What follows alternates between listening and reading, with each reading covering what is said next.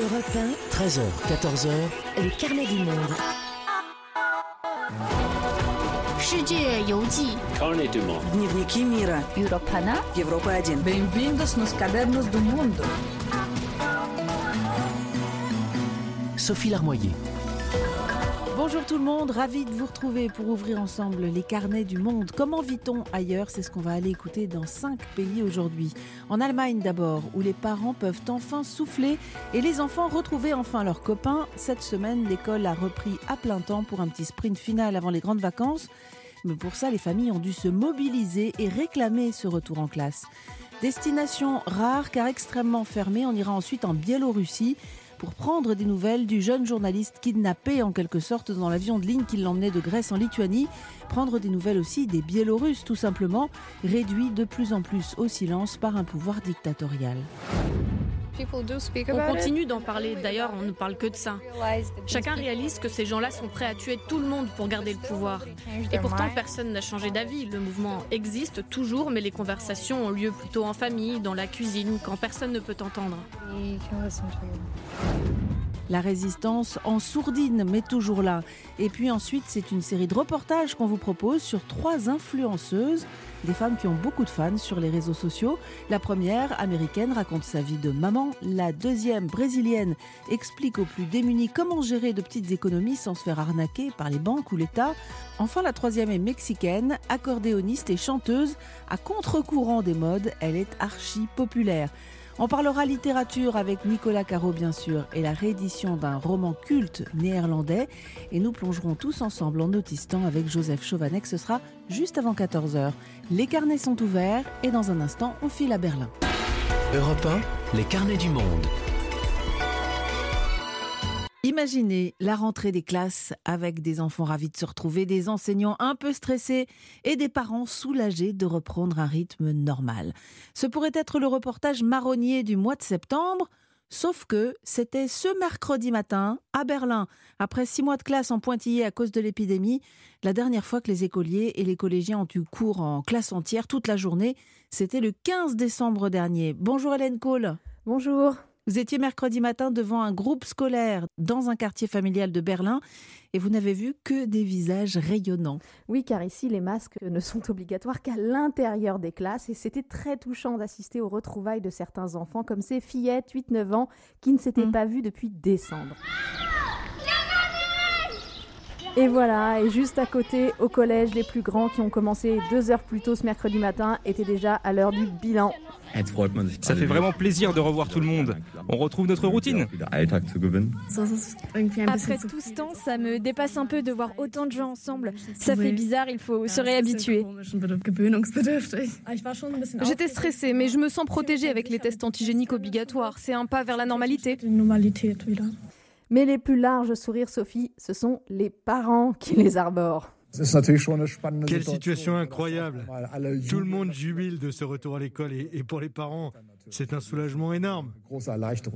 Eh ben dites donc, quelle euphorie Oui, alors il faut se rendre compte que, que les familles allemandes terminent l'année épuisées et désemparées car elles ont constaté Ouais. que leurs enfants n'étaient pas une priorité de la politique.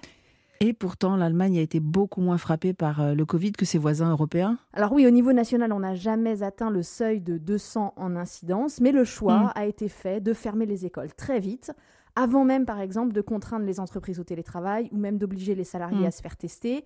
Il y a d'abord d'abord eu une fermeture complète des établissements scolaires de mi-décembre à février inclus, et puis de mars à mai, un système de scolarisation hybride par rotation à raison de quelques heures de classe par jour ou bien une semaine sur deux, avec des tests antigéniques dans le nez, obligatoires dès la classe de CP. Évidemment, tout ça sans cantine, sans activité extrasolaire, etc. Elle est à combien l'incidence actuellement? Alors, elle est à 19 depuis euh, jeudi. Ça fait maintenant Mm. plus d'un mois qu'on est sous les 100. Et ce qui est fou, c'est qu'il a quand même fallu que des familles portent plainte pour que certains lenders acceptent de reprendre la classe. À Berlin, il y a eu une lettre ouverte doublée d'une pétition de parents pour qu'enfin la mairie accepte de revoir sa copie parce que mi-mai, la décision était tombée. Quel que Mm. soit le niveau de circulation du virus, même s'il n'y a plus aucun cas dans la ville, il n'était pas question de rouvrir les écoles du Land de Berlin. Ça ne valait pas le coup d'ici les vacances, nous avait-on dit.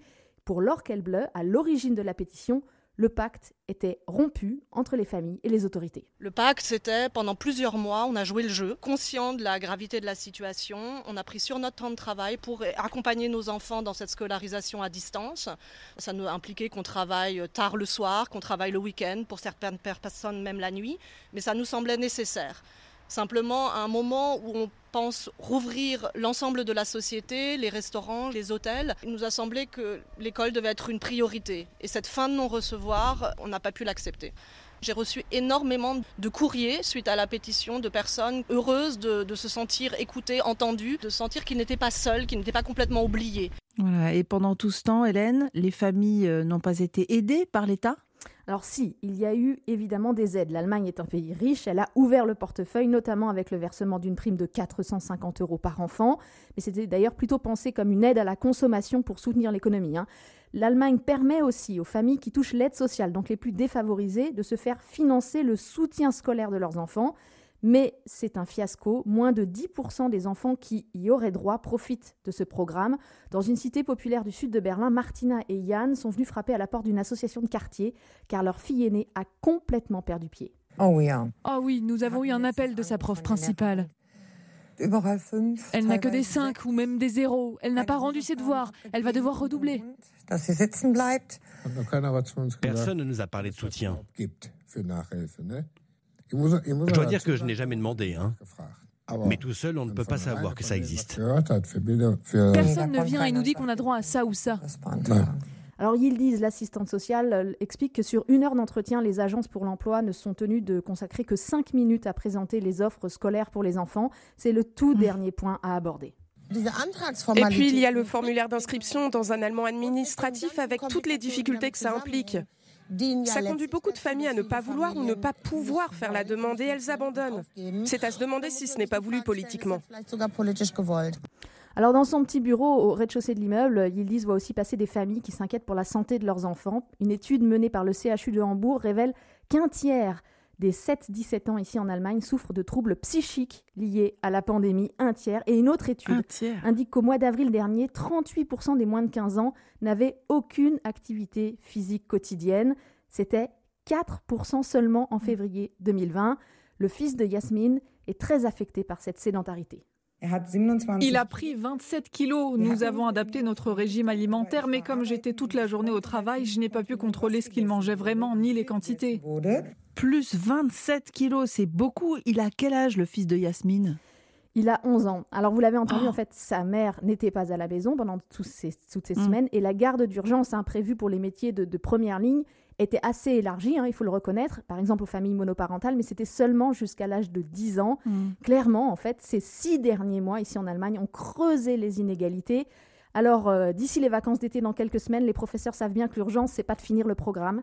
Ils prévoient plutôt des sorties, des séances de jeux collectifs, beaucoup de sport, mm. comme l'explique ce directeur de collège. Nous devons avant tout nous occuper de renouer le lien avec les élèves, qu'ils se sentent chez eux ici, qu'ils retrouvent leurs repères. Et seulement après, quand ça ira mieux dans leur tête, on pourra reprendre l'enseignement. Est-ce que cette question, Hélène, va jouer un rôle dans la campagne électorale? Je rappelle que les élections sont fin septembre. Honnêtement, je ne le pense pas. Au printemps, la Commission européenne a rappelé l'Allemagne à l'ordre et a insisté sur le droit fondamental à l'éducation qui devait davantage être mis en avant. Aucune réaction de Berlin. L'Allemagne est un pays vieillissant, la moitié des électeurs a plus de 50 ans, un tiers plus de 60. Ce sont des gens qui n'ont plus d'enfants à charge. Et puis ici, les affaires familiales sont du ressort du gouvernement fédéral, mais les questions scolaires et l'éducation dépendent des régions. Et du coup, chacun rejette un peu la faute mm. sur les autres. Les Verts, avec leur candidate mère de famille, c'est une première, essaient de pousser le sujet, mais ils sont au pouvoir dans plusieurs lenders, notamment ici à Berlin, où on n'a pas vraiment eu l'impression qu'ils étaient particulièrement engagés pour défendre les familles. Mais d'ailleurs, il n'y a plus de ministre de la famille en Allemagne en ce moment. Exactement, c'est symbolique, mais ça en dit long. Mi-mai, la ministre fédérale de la famille a dû démissionner à cause d'une affaire de plagiat, mais Merkel n'a pas jugé nécessaire de la remplacer pour les derniers mois de son gouvernement. C'est la ministre de la Justice qui gère maintenant un double portefeuille. Ah bon, nous avions une ministre de la Famille, a ironisé un journaliste du, Spiegel sur Twitter, et son message est devenu absolument viral. Pour une fois que les Allemands ne font pas tout bien. En tout cas, cette fois, la rentrée des classes a bien eu lieu pour quelques semaines avant les vacances, et on sent que ce sujet pour vous, c'était du vécu, Hélène. Hein oui, en première ligne. Merci, à très bientôt, à très vite. À bientôt. Étape suivante des carnets, ce sera la Biélorussie, une dictature qui se referme un peu plus encore depuis le détournement d'un avion de ligne et l'arrestation du jeune opposant qui y voyageait. Europe 1, les carnets du monde. Alexandre Loukachenko, le président contesté de Biélorussie, a signé une nouvelle loi mardi dernier. De nouvelles peines de prison plus lourdes encore sont désormais prévues pour quiconque participerait à des rassemblements non autorisés. Six ans de prison également pour toute activité extrémiste, le flou étant maintenu sur la nature de ces activités. Bref, l'étau se resserre encore un peu sur le peuple biélorusse qui s'était soulevé après la présidentielle fantoche du mois d'août dernier et qui subit depuis une répression constante. Bonjour Thomas Distria. Bonjour. Vous êtes à Minsk, la capitale de la Biélorussie, et grâce à vous, on va prendre la température de ce pays on ne peut plus fermer, d'autant plus depuis l'incroyable détournement d'un avion de ligne le 23 mai dernier, on s'en souvient, atterrissage forcé pour capturer un opposant, le jeune journaliste Roman Protasevich. Alors d'abord, est-ce qu'on sait où est Protasevich et ce qu'il devient? Euh, le monde entier sait qu'il a été arrêté avec sa compagne russe quand l'avion qu'il ramenait d'Athènes à Vilnius a été intercepté par un chasseur MiG-29 pour atterrir à Minsk, mhm. au prétexte d'une alerte à la bombe bidon. Aujourd'hui, on sait que le journaliste d'opposition se trouve dans la prison du KGB et qu'il est difficile pour son avocate de le voir. Et malgré tout, la semaine dernière, le 3 juin, c'était la télévision nationale qui est réapparu dans un exercice d'interview-confession très particulier. J'ai surtout compris que si l'on critiquait Alexandre Loukachenko, euh, c'était pour le mettre sous pression. Et que, sous plusieurs aspects, il a eu euh, Excusez-moi cette expression, mais il a eu des couilles d'acier. Et vous avez du respect pour lui Sans aucun doute. Voilà ce qu'on appelle de la bonne propagande. Les ficelles sont énormes. Oui, évidemment. Personne ne croit à cette confession qui encense le régime. Interview projetée sur un écran géant du centre de la capitale et dans laquelle le jeune opposant semble renier ses dix dernières années de combat. D'ailleurs, l'opposition en exil ainsi que les parents des journalistes ont immédiatement dénoncé des propos tenus sous la menace et les mmh. violences. Et quand on regarde Roman, il apparaît fatigué, il a le visage marqué et à ses poignets, on distingue des traces laissées par les menottes. Mmh. D'ailleurs, c'est un grand classique euh, du pouvoir d'Alexandre Loukachenko, officiellement réélu avec 80% des voix le 9 août mmh. dernier. Des vidéos de ce type, mais plus bâclées, soit des manifestants arrêtés, circulent depuis le début du mouvement de contestation au président. Mhm. Du coup, plus que cette confession forcée, c'est l'arrestation dans les airs qui a profondément choqué les Biélorusses. Alors justement, on va les entendre, hein, ces Biélorusses. Et je précise que certains ont bien voulu vous faire confiance, mais qu'il n'est plus question de répondre à une interview euh, à visage découvert, hein, n'est-ce pas? Non, c'est devenu beaucoup trop risqué. Alors voici Yana, par exemple, une enseignante de Minsk je lui ai demandé comment elle avait réagi quand elle a appris le détournement d'avion et l'arrestation de Roman Protasevich. Mhm. Au début, ça m'a choqué. Et puis j'ai pleuré toute la journée. Le mouvement de contestation nous a beaucoup unis. Donc même si on ne connaît pas la personne, ça fait beaucoup de mal. Uh, parce qu'on ressent chacune de ces histoires comme une blessure personnelle, quelque chose qui menace nos vies. Autre réaction, celle de Katia, une jeune Biélorusse qui travaille dans une entreprise privée et qui m'explique ce qu'elle pense de Loukachenko après cette arrestation. Bon, bah, j'ai prononcé beaucoup de gros mots en même temps. euh, Qu'il s'en fout complètement des droits de quelqu'un ce soir, en fait. Puis euh, qu'on ne peut pas être en sécurité dans le pays, mais même au-dessus. Donc, même même dans l'avion, tu peux pas te sentir vraiment euh, en sécurité. Déjà, on sait que on est très bas, que la situation est déjà plus que par terre, hein, qu'on ne sait pas où on peut descendre encore cette situation, on ne sait pas où est-ce qu'il y a vraiment les limites où ça va arrêter. Alors la communauté internationale a protesté. Euh, les États-Unis et l'Union européenne ont décrété des sanctions économiques, notamment la fermeture de l'espace aérien européen aux compagnies euh, biélorusses. Qu'en pensent les citoyens que vous avez rencontrés à Minsk? Bah, D'un côté, ils sont plutôt contents du soutien de la communauté internationale, du fait que du fait qu'on parle à nouveau d'eux, mais dans le même temps, ces sanctions pourraient faire les enfermer chez eux. Écoutez Yana, l'enseignante. Tout ça a un fort impact au niveau émotionnel. On se sent bloqué dans le pays. On sent qu'on ne peut pas bouger, s'exprimer. Et c'est très frustrant et très déprimant. Et les Biélorusses se sentent d'autant plus coincés qu'il y a de nouvelles règles ici. Dorénavant, seuls ceux qui ont un permis de résidence à l'étranger ou une urgence motivée peuvent sortir. Et évidemment, plus question de manifester bah alors parfois, des petits groupes de citoyens se retrouvent tôt le matin ou tard le soir Mhm. pour des manifestations éclairs. Les images sont alors massivement diffusées sur les réseaux sociaux, mais ça fait plusieurs mois que les manifestations de masse dans les rues ont cessé et que les rassemblements dans les quartiers ont été interdits. Mhm. La répression des services de sécurité a écrasé toute forme de contestation. Elle touche tous ceux qui se sont exprimés pendant les premiers mois, mais aussi les médias et les organisations de défense des droits de l'homme. Le principal portail d'information, toute bail, a été fermé. Mhm. Et l'opposition, quand elle n'est pas en exil, est en prison. On compte 471 prisonniers politiques, dont Kim et Alexei, les deux fils de Ludmila. Cette femme de 60 ans m'a raconté le soutien moral et financier dont elle bénéficie. Le soutien, je le trouve à chaque coin de rue, personnellement. Mes fils et leurs amis sont privés de liberté depuis déjà six mois et je reçois le soutien de la part de mes proches et de personnes absolument inconnues. Je peux dire que depuis leur arrestation, tous les Biélorusses sont devenus mes fils. Tout le pays est devenu une seule famille. Ce qu'on entend là, c'est aussi que même si le mouvement a disparu des rues et des espaces publics, l'esprit de cette révolte est encore bien présent. Ouais. C'est ce que m'a confirmé Yana. On continue d'en parler, d'ailleurs on ne parle que de ça. Chacun réalise que ces gens-là sont prêts à tuer tout le monde pour garder le pouvoir. Et pourtant personne n'a changé d'avis. Le mouvement existe toujours, mais les conversations ont lieu plutôt en famille, dans la cuisine, quand personne ne peut entendre. Conversation euh, en privé, car c'est trop risqué sinon? Ouais, il faut vous rendre compte que les policiers contrôlent n'importe qui dans la rue. Ils Ouais. vérifient les téléphones portables et s'ils trouvent des contenus liés à l'opposition, c'est l'arrestation immédiate. Mm. Et ça vaut aussi pour les personnes qui portent simplement des vêtements blancs et rouges, les couleurs de l'opposition. Ce qui était jusque-là une autre manière de résister au quotidien, m'a expliqué Katia. Avant que tu te prononces, même en s'habillant en portant un drapeau, tu dois penser que tu vas pas arrêter pour 15 jours. Tu peux tomber en prison pour euh, 2 ans, 3 ans, 15 ans. Il y a ta famille qui peut être suivie. On ne peut pas prendre ces responsabilités comme on le faisait avant, parce qu'avant on pensait que d'accord, bon, 15 jours, c'est supportable, même si c'était pas supportable. Katia, aujourd'hui, m'a dit qu'elle faisait attention à tout. Quand elle sort, elle n'ose plus prendre son sac qu'elle avait cousu avec des symboles discrets de la Révolution. Et dans le même ordre d'idée, elle a peur pour son frère qui continue de porter un t-shirt qui fait de lui une cible pour les policiers. Dessus, il est marqué qu'il soutient le théâtre Kupalovski, dont le directeur, un opposant, a été arrêté au début du mouvement. Donc il y a mon frère qui porte euh, ce t-shirt avec euh, Kopalovtsi. Et chaque jour, en fait, je me pose la question s'il est bien rentré chez lui parce que lui, il, il, euh, il prend que le vélo, en fait. Il est toujours euh, visible pour les flics. Et je me dis, s'il n'est pas arrêté ou, ou il est arrêté, ça m'énerve, en fait, euh, ça me fait peur.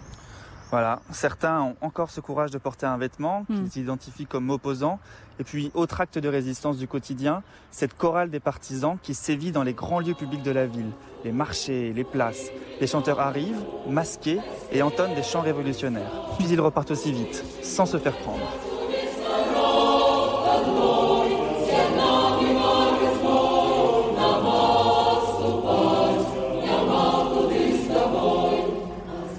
Peut les entendre grâce à une captation que vous nous avez euh, envoyée. La résistance par le chant dans cette situation très compliquée et dangereuse au quotidien pour les Biélorusses.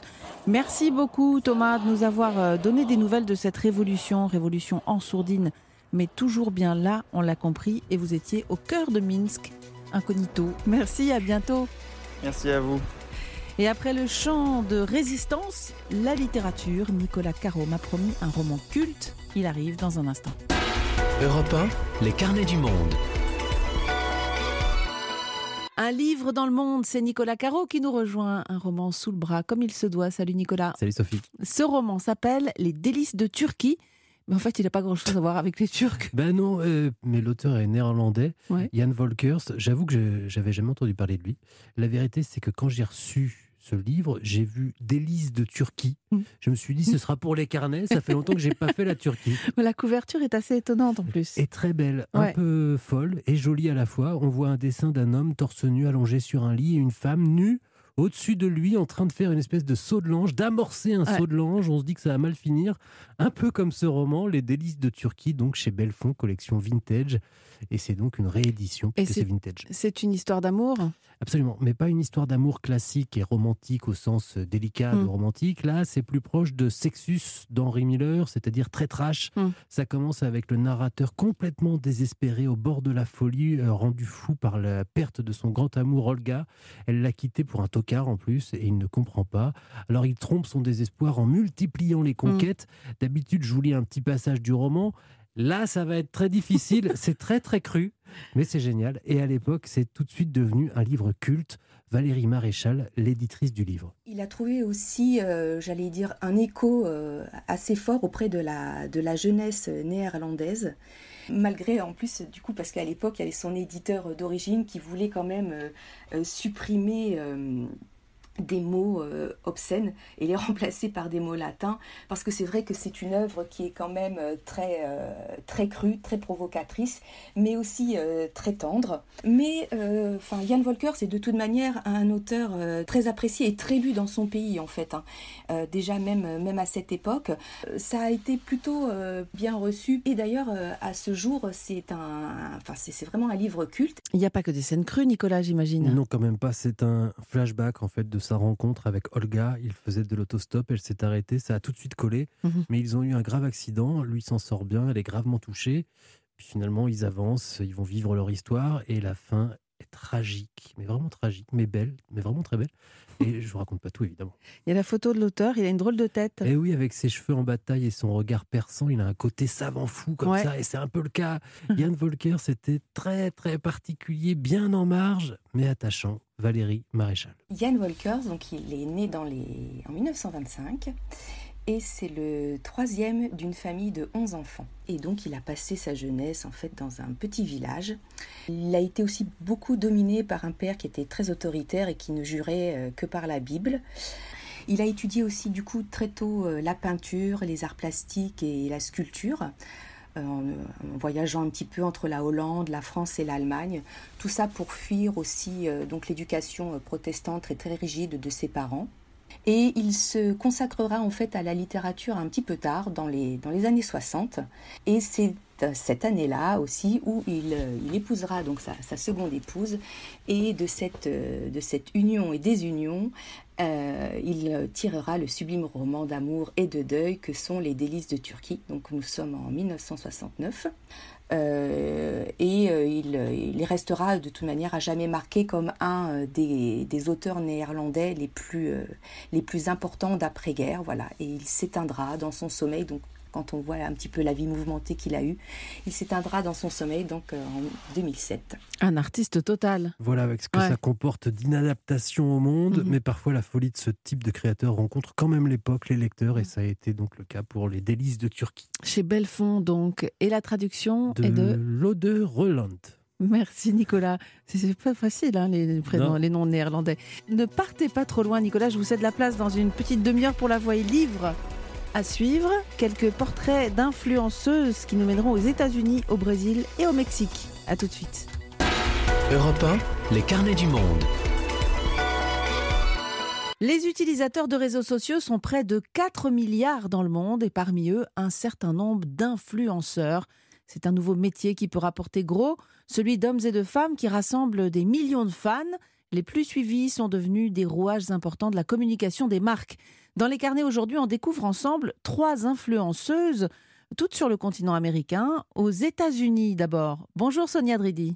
Bonjour Sophie. Alors chez vous, les mères de famille ont pris d'assaut la toile depuis quelques années. Ce sont les mom influencers. Euh, vous venez d'en rencontrer une à New York qui passe des heures à raconter sa vie sur Instagram.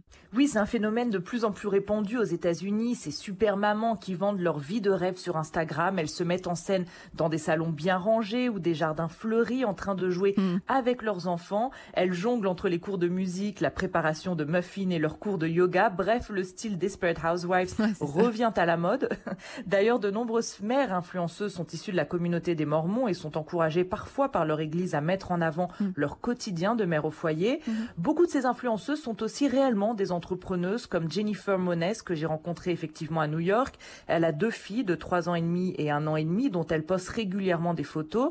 Euh, Jennifer, 37 ans, avait une carrière d'éducatrice avant d'ouvrir un blog et un compte mhm. Instagram en 2017 euh, pour documenter sa vie de maman, donner des idées de jeux aux parents ainsi que des conseils pour interagir avec ses enfants, un moyen pour elle de combiner son métier avec sa vie de mère.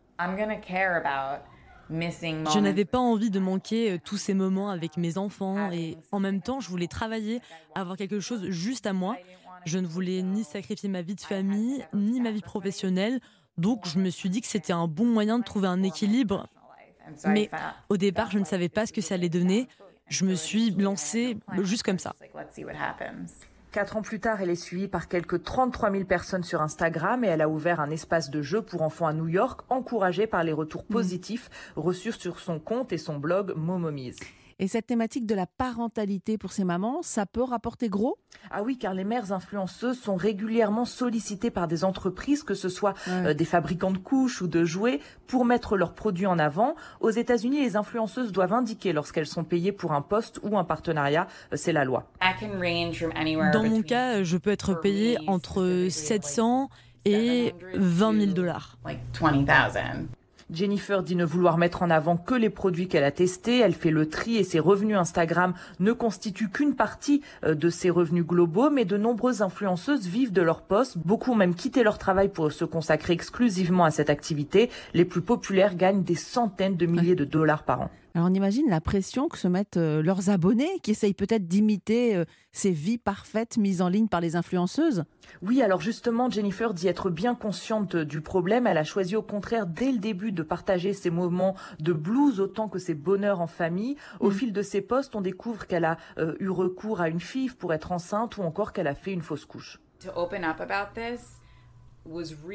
J'ai décidé de témoigner sur ces sujets vraiment pour la communauté. Je voulais aider d'autres gens en parlant et un grand nombre de personnes m'ont apporté leur soutien en retour. Et ce compte est devenu un moyen de connecter les gens, de former une communauté.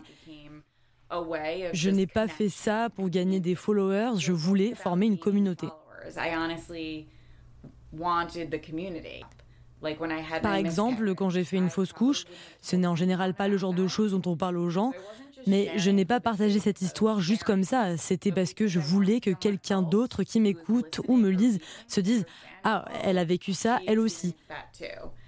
Donc quand je suis vulnérable et que je m'ouvre aux autres, je le fais en espérant que cela aide quelqu'un. Je pense que c'est vraiment précieux de partager tout ça, que ce soit sur les sujets de notre corps après l'accouchement ou sur les crises que font nos enfants. Je partage tout ça car il y a des gens qui me prennent comme modèle et je veux qu'ils sachent que pour moi aussi c'est dur. D'ailleurs, de plus en plus d'influenceuses choisissent de mettre en avant leurs moments les plus vulnérables. Selon Jennifer, la pandémie a contribué à changer les règles du jeu. Je pense qu'avant tout ça, c'était facile de prétendre que tout était toujours parfait. Mais avec la pandémie, on ne pouvait plus se mettre sur notre 31, poser sur le patio et prétendre qu'on allait quelque part avec nos enfants. Et si on faisait toute cette mise en scène, c'était clair que c'était juste pour Instagram. Donc beaucoup ont commencé à se montrer en pyjama car elles passaient vraiment la journée en pyjama. Donc ça a aidé à recadrer un peu les choses, quitte à partager sa vie autant que ce soit sa vraie vie. Alors Sonia, quelles conséquences pour les enfants de ces influenceuses qui finalement euh, bah, n'ont pas choisi d'être l'objet de ces posts? Oui, c'est une question très importante car en effet, les enfants de ces mères influenceuses sont souvent très jeunes et certains experts pointent du doigt les problèmes éthiques soulevés euh, par leur mm. surexposition, notamment lorsqu'elle est source de revenus pour les parents. Alors j'en ai parlé avec Jennifer, pour elle c'est une question d'équilibre. Ça dépend de comment on utilise les réseaux sociaux. Parfois, euh, les parents montrent des moments où leurs enfants sont très vulnérables et je l'ai sûrement déjà fait moi-même dans le passé. Et parfois, je me demande si c'est pas un peu um, trop lorsqu'ils ont le téléphone collé devant le visage et ce genre de choses. Mais je pense qu'on peut respecter nos enfants et être une mère influenceuse. Il faut juste trouver le juste milieu. Jennifer explique à ses filles que c'est pour son travail lorsqu'elle leur demande de poser pour une photo et elle assure ne pas insister lorsqu'elles refusent. Beaucoup d'enfants de ces influenceuses reçoivent aussi régulièrement des cadeaux et le retour à la réalité pourrait être difficile. Ah. Le phénomène est récent mais des études montrent déjà les dérives psychologiques qu'entraîne cette sollicitation permanente des enfants par leurs parents influenceurs. Et malgré eux, parfois, ils deviennent des enfants influenceurs. En France, d'ailleurs, une nouvelle loi euh, visant à encadrer l'exploitation commerciale de l'image d'enfants de moins de 16 ans sur les plateformes en ligne est entrée en vigueur il y a juste deux mois. Elle prévoit notamment qu'une partie des revenus perçus grâce à leur image euh, soit placée à la caisse des dépôts et consignations sur un compte auquel l'enfant pourra accéder euh, à sa majorité. Voilà. Merci beaucoup Sonia pour cette rencontre avec Jennifer. À bientôt. À bientôt. Étape suivante, auprès d'influenceuses de caractère, cap au sud, on file vers le Mexique et le Brésil. À tout de suite. Europe 1, les carnets du monde. Suite du petit dossier des carnets sur les influenceurs, en l'occurrence les influenceuses, qui ont fait de l'utilisation des réseaux sociaux un métier parfois très rémunérateur. Et c'est au Brésil qu'on pose le micro. Là-bas, une grande partie de la population n'a pas les moyens d'épargner et même tout simplement ne sait pas comment gérer ses finances. C'est à ces gens-là que Nat Finances s'adressait à l'origine. C'est son nom d'influence et son job, c'est de partager avec les plus modestes ses connaissances des rouages de la finance, de l'économie, des impôts, et tout ça avec un langage accessible. Reportage de Marino Dacher. Nat Finances a la tête sur les épaules, une énergie débordante et surtout elle n'est jamais à court d'idées pour s'adresser à ses 600 000 followers répartis entre sa chaîne YouTube, son Instagram et Facebook. À 22 ans, elle vient de publier un livre, elle produit un podcast, alors il faut passer par son équipe de communication pour lui parler en tant que journaliste, car aujourd'hui, Nat Finances, c'est une marque déposée, un savoir-faire, elle s'est entourée euh, d'une quinzaine de personnes et à l'origine, c'est une frustration personnelle qui a donné à Natalia Rodriguez l'idée de devenir Nat Finances. La première chose qu'on doit ouvrir quand on commence un stage ou un emploi, c'est un compte en banque avec des frais fixes. Personne ne t'explique quoi que ce soit. Et on reçoit aussi une carte de crédit avec une limite de dépenses qui est plus haute que notre salaire. Moi, j'ai commencé à me sentir mal parce que du salaire que je recevais à l'époque, de 800 reais, moins que le salaire minimum, 5% servaient à payer ses frais. Et ce cercle vicieux nous pousse à contracter des dettes dès le début. Avec la crise du coronavirus, 67% des familles brésiliennes ont des dettes, souvent via leur carte de crédit qui permet de payer en plusieurs fois. C'est bien plus que ces dernières années, malgré euh, la crise économique qui sévissait déjà. Mais ce qui a changé, c'est que les plus modestes payent désormais à crédit leurs factures courantes, leurs loyers, leurs courses alimentaires, sans se rendre compte qu'il y a parfois euh, des coûts cachés. Ayla Vian, par exemple, a 27 ans, elle travaille dans le marketing digital et il y a quelques années, les vidéos de Nat Finances ont changé. Alors, peut-être pas sa vie, mais sa façon de voir les choses. D'abord, je me suis reconnue dans la façon de parler de Nat Finances et dans son histoire d'ascension sociale. J'ai vu ses vidéos depuis le début et elle m'a accompagnée lors de deux moments clés pour moi. Apprendre à négocier avec ma banque et ne pas avoir honte de négocier quand j'ai une dette ou peu d'argent à épargner. Nous n'avons pas d'éducation financière, nous, les Brésiliens les plus modestes. On accepte tout ce qu'on nous impose par manque d'informations. J'aurais adoré avoir une Nat Finances à l'école. Ayla économise 20% de son salaire chaque mois sur un compte épargne et pour elle, c'est une vraie fierté. J'ai commencé avec une petite somme et maintenant j'épargne plus parce que j'ai reçu une augmentation dans mon entreprise. Et ça, je le dois à Nat Finances parce que j'ai pas eu honte de négocier cette augmentation. Elle nous conseille pour gérer notre argent, mais c'est valable pour tout dans la vie en fait. Ça a été très important pour moi qu'elle dise que même en partant du bas de l'échelle, c'est possible de s'organiser pour acheter, pour investir ou pour dépenser mieux. Et personne ne va négocier à notre place. Donc, c'est toi et ton banquier, toi et ton chef.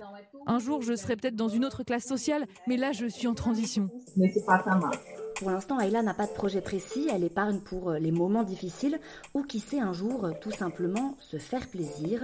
L'année dernière, le gouvernement de Jair Bolsonaro, extrême droite, a dressé une liste des journalistes ou influenceurs qui comptent, une façon de repérer au passage ceux qui ne soutiennent pas sa politique.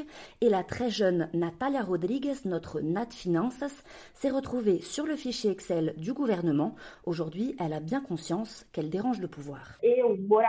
Habiter dans une favela, faire des études, Travailler et ne pas soutenir la logique des banques, c'est déjà un parti pris politique. Je ne suis pas financée par la publicité des institutions financières. Je me suis retrouvée sur cette liste car Paolo Guedes, le ministre de l'économie, voulait attribuer une aide à cause du Covid de 200 reais seulement. Et puis il a dit que si cette aide durait trop longtemps, les pauvres allaient arrêter de travailler. J'ai critiqué ces deux déclarations. Et je me suis retrouvée sur la liste des journalistes ou des influenceurs critiques de ce gouvernement Bolsonaro, un gouvernement qui pénalise directement les travailleurs. Nat Finances se moque aussi des discours qui valorisent l'esprit d'entrepreneuriat. Il suffit de travailler pour y arriver, entend-on souvent dans les milieux libéraux proches du pouvoir, un véritable leurre dans un pays aussi inégalitaire que le Brésil.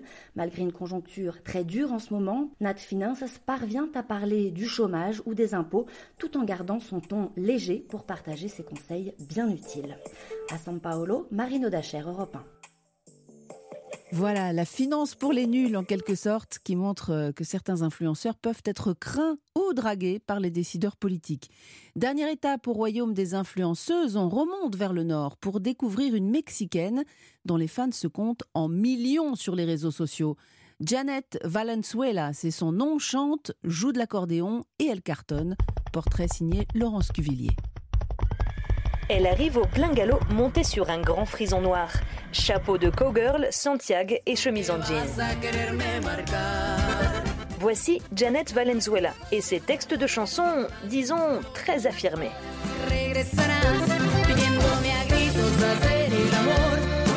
Dans quelques heures, tu seras à mes pieds, à m'implorer pour qu'on fasse l'amour. Mais tu vas halluciner quand tu verras que je t'aurai déjà remplacé. Je posterai des photos où je serai avec un autre. Tu seras vert de rage. Le monde de Janet n'est pas tendre, mais il faut croire que beaucoup s'y reconnaissent. La jeune femme de 27 ans a 3 millions de fans sur Facebook et près de 700 000 sur Instagram.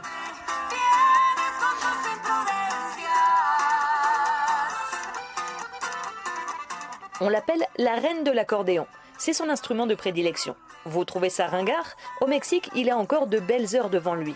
Il fait partie intégrante des orchestres de musique norteña, aussi appelés musica de banda. Dans un parking de Mexico, le gardien Jesus fait découvrir Janet à sa collègue Laura. La musique norteña ou la musique de banda, ce sont de jolies paroles. Et ce qu'elle chante, ça me rappelle de très vieilles chansons. Du peu que j'ai pu voir, elle a du caractère, cette fille. Elle a une jolie voix. Et le fait qu'elle joue de l'accordéon, c'est comme si elle voulait sauver notre musique mexicaine. Maintenant, beaucoup écoutent des chansons dont on ne comprend même pas les paroles. Mais quand une chanson norteña commence à résonner, on l'écoute tous.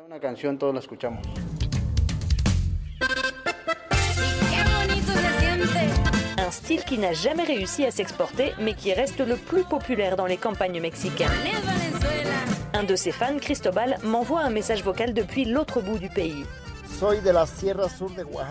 Je suis dans les montagnes du sud de Oaxaca. Je suis fan de Janet Valenzuela depuis longtemps. Elle est jolie, sympathique et elle a un charisme impressionnant. J'ai remarqué qu'elle a souvent aidé des gens dans le besoin. Mais ce qui m'impressionne le plus chez elle, c'est qu'elle s'est forgée toute seule. Elle vient d'en bas et jour après jour, elle s'est battue pour s'en sortir professionnellement. Que Dieu bénisse sa carrière. Dans ses clips, la belle accordéoniste s'affiche volontiers au volant de véhicules 4x4 et canettes de bière en main, entourée de jeunes cow-boys visiblement fascinés. Et qui dit cow-boy dit amour vache.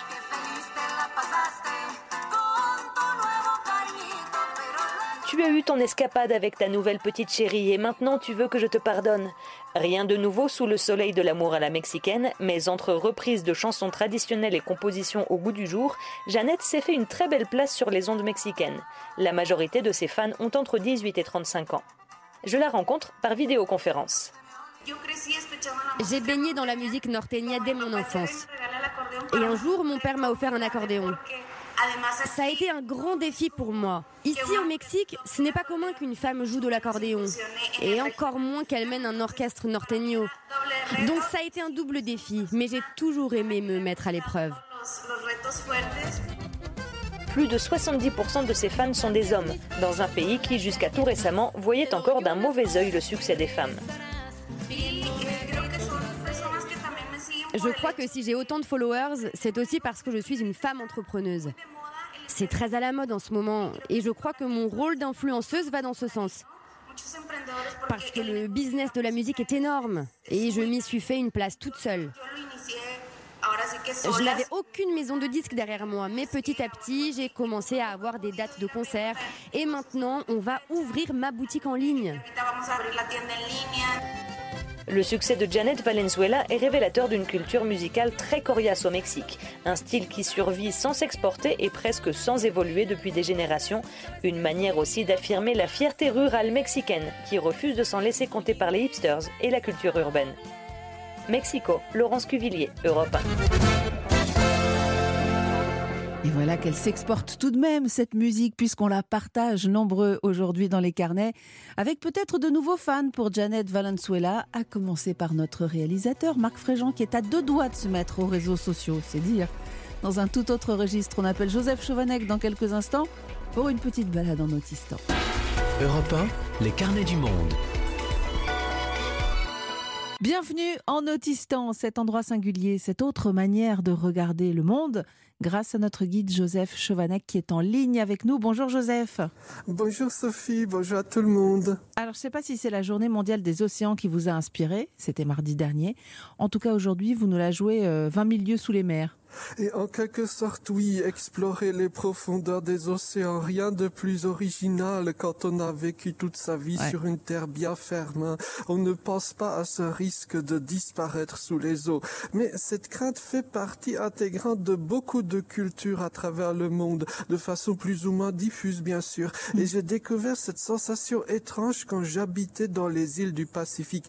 Alors certes, les îles du Pacifique passent souvent pour de petits paradis à l'abri des soubresauts saut du monde, et c'est un peu vrai, mm. mais on y sent souvent cette tristesse diffuse, celle du départ en exil des jeunes générations, mais aussi la crainte que l'on a que l'océan infini submerge la toute mm. petite frêle île au milieu de l'immensité à laquelle on s'agrippe comme un radeau. Pour certains, c'est déjà une réalité, hein oui, et dans l'histoire, c'est arrivé beaucoup de fois. Mm. Beaucoup de pays ont dans leur culture un patrimoine englouti sous les eaux. Et j'ai eu la chance d'être étudiant en Égypte à peu près au moment où de grandes découvertes archéologiques mm. ont été faites dans le site sous-marin de Héracléon. Il s'agissait d'une ville portuaire illustre de l'Antiquité, mais les eaux ont fini par la submerger. De nos jours, le site est un peu au large d'Alexandrie.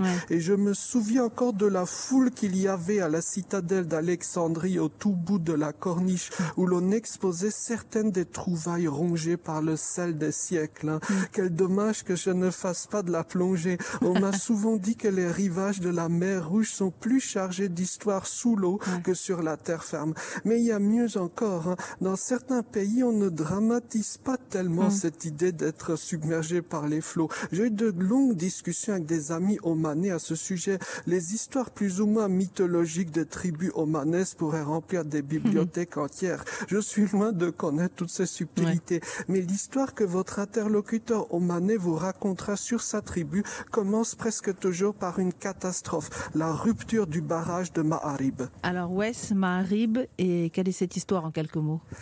Alors, Ma'arib, c'est une ville yéménite très ancienne où il y a plusieurs millénaires en arrière, des ingénieurs géniaux ont réussi à bâtir un immense barrage, une merveille du monde antique. La ville mitoyenne a prospéré grâce à l'approvisionnement en eau et à l'irrigation. Un jour, le barrage a cédé. Hein. Ce fut une catastrophe d'ampleur biblique et elle a poussé les survivants à émigrer vers le nord, c'est-à-dire Oman actuel. La catastrophe du barrage de Ma'arib est en quelque sorte l'acte de ah. naissance de la culture omanaise contemporaine. Mais en Europe, on a eu des choses assez similaires. Hein. Une terrible tempête en l'an 1134 a fait céder tout un pan de la côte de la mer du Nord. Elle a fait entrer un bras de mer très profondément dans les terres, le Svin. Et c'est grâce à ce cataclysme que des grandes métropoles de la Renaissance comme Gand ou mm. Bruges ont pu naître et ont ouvert l'Europe au commerce, aux idées nouvelles. Ouais, dans le nord de l'Europe où, vous êtes, hein, il y a pas mal d'endroits comme ça entre terre et mer. Oui, et à titre personnel, Sophie, j'aime beaucoup y cheminer. Hein. Ces paysages mouvants, à mon sens, ont une philosophie particulière. On sent que rien n'est sûr, rien n'est définitif sur Terre. C'est justement ce que j'ai ressenti il y a trois jours, une nouvelle fois en découvrant un lieu dont j'ignorais tout, le Verdronkenland van Safting. En français, on pourrait dire la terre submergée de Safting. C'est aux Pays-Bas, hein oui, un peu au milieu de nulle part, une immense réserve naturelle. Il s'agit d'un territoire qu'il est impossible de cartographier car il change sans arrêt. C'est le paradis des oiseaux, mais je crois que c'est un paradis tout court aussi pour les rares bipèdes qui s'y aventurent. Pour moi, son parfum est d'autant plus doux que j'ai enfin réussi après, plusieurs échecs à y aller à vélo, aller et retour. Ah oui, parce que y aller c'est une chose, mais il faut pas se faire coincer par les eaux. Oh Sophie, ça arrive une fois tous les deux millénaires. D'accord, le risque n'était pas trop grand. Quel aventurier vous faites quand même, Joseph? Merci beaucoup et à dimanche prochain. À tout bientôt, au revoir. Merci à tous de nous avoir accompagnés. C'est l'heure de refermer les carnets du monde qui seront disponibles en réécoute et en podcast sur europe1.fr comme à chaque fois. Nicolas Caro est revenu. Je lui passe le témoin, ou plutôt le micro pour la voix et livre. Qui recevez-vous, Nicolas? Nicolas Ray, pour son nouveau et génial euh, roman. Et puis nous visiterons la bibliothèque de Muriel Pénicaud, ah, tiens, tiens. ancienne ministre du Travail, qui va nous parler et nous lire de la poésie. Parfait, très bonne émission à vous. Merci à Marc Fréjean qui a réalisé euh, cette émission, à Marion Gauthier qui m'a aidé à la préparer. On vous donne rendez-vous dimanche prochain dès 13h pour de nouvelles aventures et d'ici là, portez-vous bien.